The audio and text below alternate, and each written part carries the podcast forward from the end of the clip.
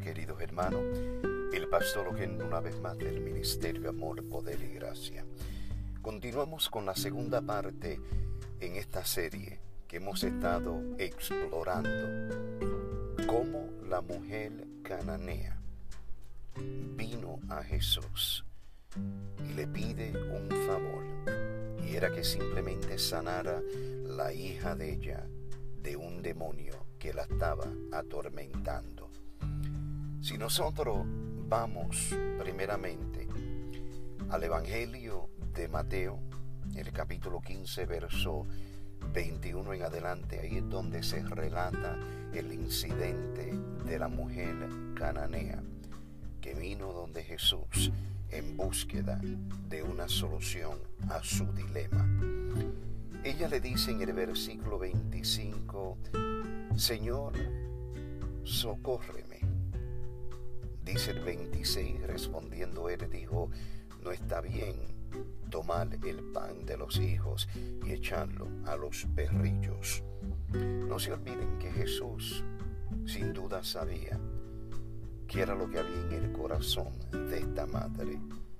Él simplemente está tratando de provocar en ella una situación que pueda sacar del corazón, de lo profundo del pozo de esta mujer, una fe suficiente para provocar un milagro de parte de Dios.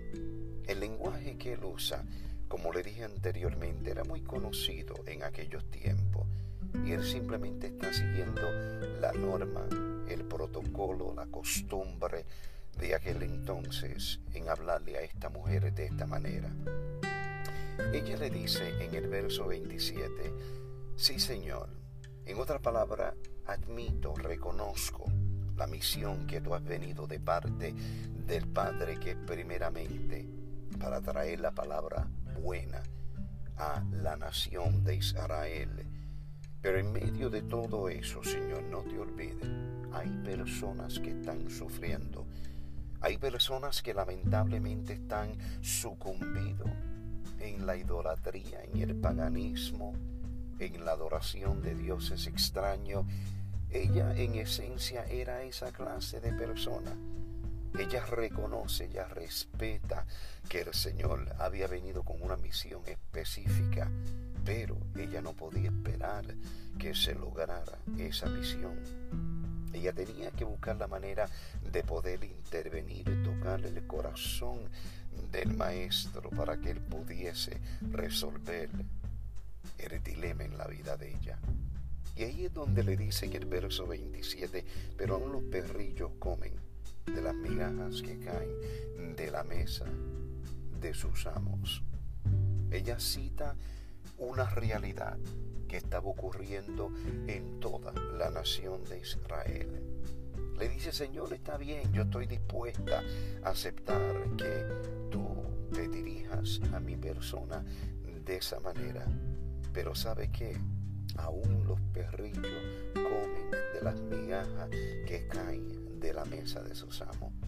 Ella estaba diciendo, Señor, dame una migaja dame una migaja, porque una migaja de parte del Señor es mucho más que cualquier otra cosa que nosotros podamos lograr en esta vida. Una migaja de parte del Señor es capaz de transformar la vida de una persona salvar a una persona de una destrucción, de una adicción, de unas cadenas que tienen a esa persona atada. Como vemos en esta historia, una migaja fue suficiente para salvar la hija de esta mujer. Des en cuenta que en el verso 28 dice entonces respondiendo Jesús dijo, oh mujer, grande es tu fe hágase contigo como quieres. Y su hija fue sanada desde aquella hora. Cuando Jesús oye a esta mujer expresar esas palabras que salen de lo más profundo del corazón desesperado de una persona, le dice, oh mujer, grande es tu fe. No le dice tu fe es mediana, fe es pequeña, le dice, grande es tu fe. Pero no se olvide que ya Jesús había dialogado con los discípulos y le había dicho que si tuvieran fe como un grano de mostaza, le dirían a este monte, muévete de aquí, el monte se movería. Fe como un grano de mostaza. El grano quizás uno de los más pequeños en la agricultura. Pero ahora le dice a esta mujer, grande es tu fe. La desesperación más grande de la vida son las que producen la fe más grande si simplemente podemos enfocarnos en la persona del Señor Jesucristo. Es cuando tú te ves al borde de la desesperación. El espíritu del ser humano mezclado con la gracia y la misericordia de Dios, tienen la capacidad para producir en la vida de una persona una fe inmensamente grande. Jesús le dijo, hágase como tú quieres. En otras palabras, lo que tú estás pidiendo, el deseo más profundo del corazón tuyo, que no es para ti, es para tu hija. Esta mujer se puso en la brecha intercedió por su hija. Buscó de parte del maestro prematuramente un favor porque hasta este punto él había sido enviado a las ovejas de la nación de Israel. Llegaría el momento en el cual él iba a extender el evangelio a los gentiles, pero todavía cuando esta mujer lo confronta, ese momento no había llegado. Como una persona tiene el poder y la habilidad para adelantar el reloj de Dios. Ella lo tuvo. ¿Por qué? Porque desesperadamente reconocía que todas las otras fuentes a las cuales ella había acudido anteriormente a venir a Jesús no habían logrado resolver absolutamente nada. La religiosidad no puede transformar tu vida. Las buenas intenciones no pueden transformar tu vida. Pero cuando tú te rindes ante los pies del Maestro, tú puedes acelerar el reloj de Dios. Milagros ocurren cuando expresamos este tipo de fe que esta mujer expresó. Le dijo que su a recibir sanidad.